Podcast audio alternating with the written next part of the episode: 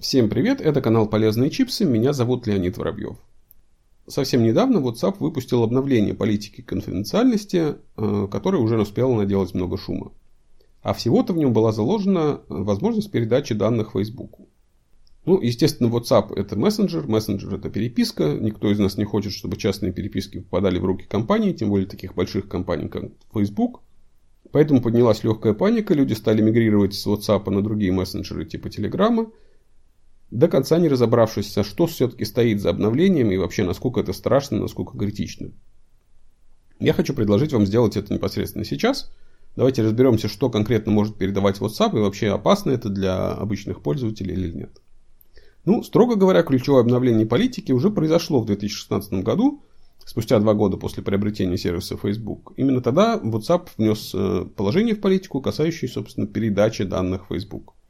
Формально тогда пользователь имел возможность отказаться от этого, причем сделать это он должен был вручную.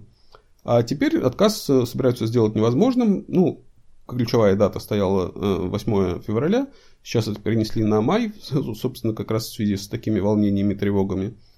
Э, но в любом случае, как бы, пока нет информации о том, что Facebook, WhatsApp откажется от этого обновления, поэтому, скорее всего, всем пользователям рано или поздно придется его принять. Ну и сразу ответим на ключевой вопрос. А что, с, собственно, с тайной переписки и вообще переписка наша под угрозой или нет? Ну, в сервисе на самом деле не меняют свою политику относительно защиты данных и применения сквозного шифрования. То есть ключи для расшифровки сообщений есть только у вас. Ну, то есть, если вы переписываетесь вы с каким-то абонентом, э, ключи есть на конечных устройствах. То есть, на вашем устройстве и на устройстве абонента. WhatsApp не хранит переписку на каких-то там своих серверах, то есть э, этого бояться не нужно. Ну, исключение, наверное, это случай, когда мессенджер не может доставить сообщение, допустим, на э, устройство абонента, э, вашего собеседника, и, соответственно, какое-то время оно действительно висит на серверах, потом благополучно стирается. Какие еще данные есть у WhatsApp и какие, собственно, данные оно может передать? Ну, конечно, это номер, использованный при создании учетной записи. Конечно, это ваше фото и информация о вашем аккаунте, все то, что вы указывали. Собственно, если вы это указали э, в аккаунте WhatsApp, то наверняка это ни для кого не секрет. Э, в принципе, у WhatsApp есть доступ к номерам телефонов ваших контактов, э, естественно.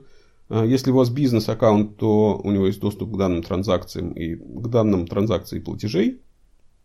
Ну и, конечно, у него есть информация о вашем устройстве, о местонахождении, то есть это тоже как бы, да, э, в WhatsApp благополучно прописано. Зачем вообще, зачем э, из WhatsApp передавать данные Facebook и вообще с чего вот это вот началась вот эта движуха по передаче данных? Тут все просто. Любой проект, он по сути э, создан для монетизации. Социальные сети – это действительно отличная рекламная площадка для рекламодателей, и она старается быть максимально эффективной. А каким образом можно быть максимально эффективной? Ну, например, предлагать рекламу тем, э, кто ей действительно может, может заинтересоваться. То есть, если мы продаем, например, кирпичи, то наша задача показать э, рекламное объявление о продаже кирпичей именно тем людям, которые собираются строить дом, ремонтируют э, дом, ну, то есть, которые теоретически могут купить этот кирпич. Если вы торгуете кормами для животных, там для собак, допустим, естественно, вы хотите показать объявление не всем, а только тем, у кого эта собака есть. Вот именно для того, чтобы больше узнать о вас подробностей, чтобы понять, э, кто вы такой, чем интересуетесь, э, чем в настоящее время заняты э, компании и собирают так называемый цифровой портрет.